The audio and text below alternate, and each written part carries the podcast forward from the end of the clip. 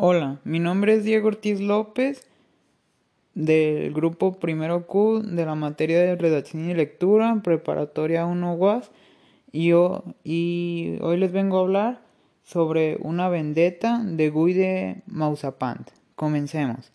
Bueno, la introducción es que se llama el autor René Albert Guy de Mausapant. Fue un escritor francés, autor principalmente de cuentos.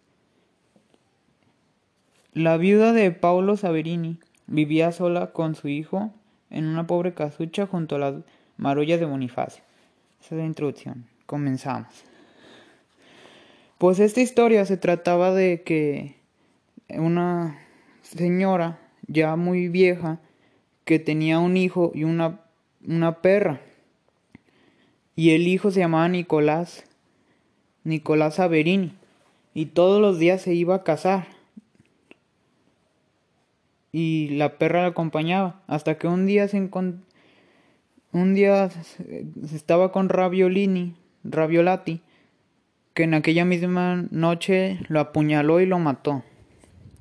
Entonces, unos vecinos fueron y le entregaron el, el cuerpo a la pobre señora Saverini, que ella lo vio y no dijo nada, ni siquiera lloró. Solo lo vio fijamente y se llevó el cuerpo, que estaba, por cierto, desgarrado, estaba el chaleco y los pantalones, la cara, todo estaba lleno de sangre y estaba todo apuñalado y la perra no dejaba de mirarlo. Entre los dos, la anciana solo le dijo, mi hijo será vengado. pequeño mío, mi pobre hijo, duérmete que serás vengado. Y luego, ¿me oyes? Y la madre solo prometió y nunca ella ha faltado su palabra. Le dijo al cuerpo. Duraron toda una noche ahí dormidos. La perra, la mamá. No, sí, la mamá y el hijo, Antonio. Perdón, no se llamaba Nicolás, se llamaba Antonio. Y ya. Todas las noches se quedaban viendo hacia el otro horizonte, que era donde vivía Nicolás Rabiatoli porque ahí eh, él, ella le había jurado ir a vengar a su hijo, pero estaba muy vieja y ella no podía hacerlo. Así que un día decidió ir a la iglesia y confesarse con Dios porque ya tenía su plan. La perra mm, solo recordaba a su amo. Ese mismo día, en el patio, la encerró con una jaula. No, la encadenó para que no pudiera moverse. La perra se llamaba Vivaracha. Porque ese nombre le pusieron, que siempre iba a la casa. Bueno, mm, pasaron dos días sin darle absolutamente nada de comer. Solo el primer día le dio agua y la perra la miraba enfurecida y con muchísima hambre. Entonces ella le pidió al vecino una paja, creo. Sí, le pidió una paja. Y con esa, con la ropa que tenía de su marido, hizo un muñeco de trapo y lo colgó enfrente de la perra que no había comido durante dos días. Fue a la carnicería y compró, ay, ¿cómo se llamaba esa carne? Y compró una carne negra. Entonces se la puso en forma de corbata al muchacho y se lo puso ahí enfrente de la perra y desencadenó a la perra.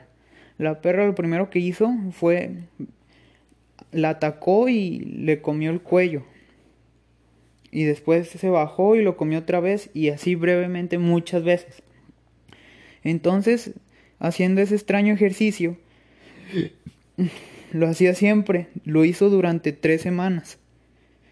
En veces pasaban dos días que no le diera nada de comer y últimamente dejaba el trapo así solo para que la perra solo, aunque no tuviera la comida, que no me acuerdo de la carne, cómo se llamaba, aunque no tuviera la carne, la perra se la comía.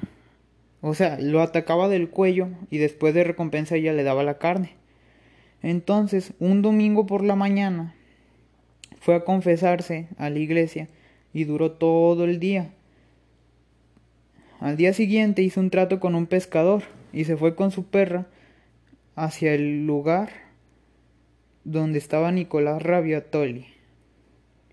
Llegaron y le preguntaron a un panadero que dónde vivía ese tal Nicolás. Llegaron a ese lugar y ella preguntó, Nicolás era carpintero porque vivía solo y ese lugar era de puros presos. Llegó y dijo, Nicolás. Y él nomás volteó y le dijo a la perra, devora, devora, vamos, vamos, devora, devora. Y esa era su palabra que le decía a la perra siempre que atacara al muñeco de trapo.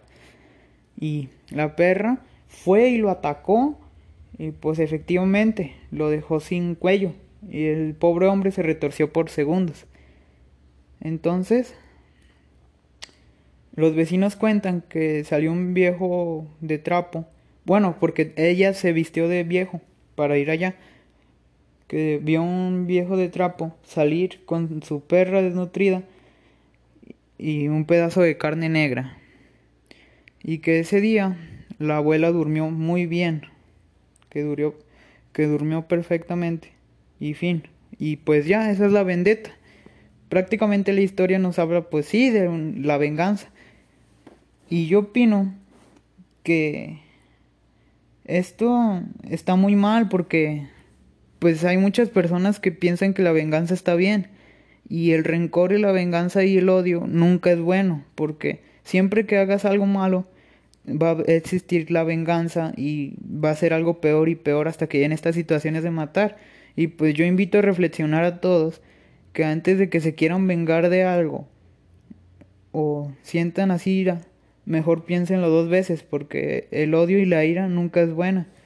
Y también invito a todos a reflexionar y concientizar para que contrarrestren las situaciones, porque esto va mucho más allá de la ficción y hay muchas gentes que por tristes tragedias puede que le maten a alguien y ellos piensen que es así de fácil que ellos pueden ir a vengarse y matar a la otra persona, cosa que no es así y no debemos de hacer porque la venganza nunca es buena. Y pues eso es lo que opino yo. Y eso es todo, espero que les haya gustado este podcast. Y eso es todo. Gracias, adiós. Por escuchar.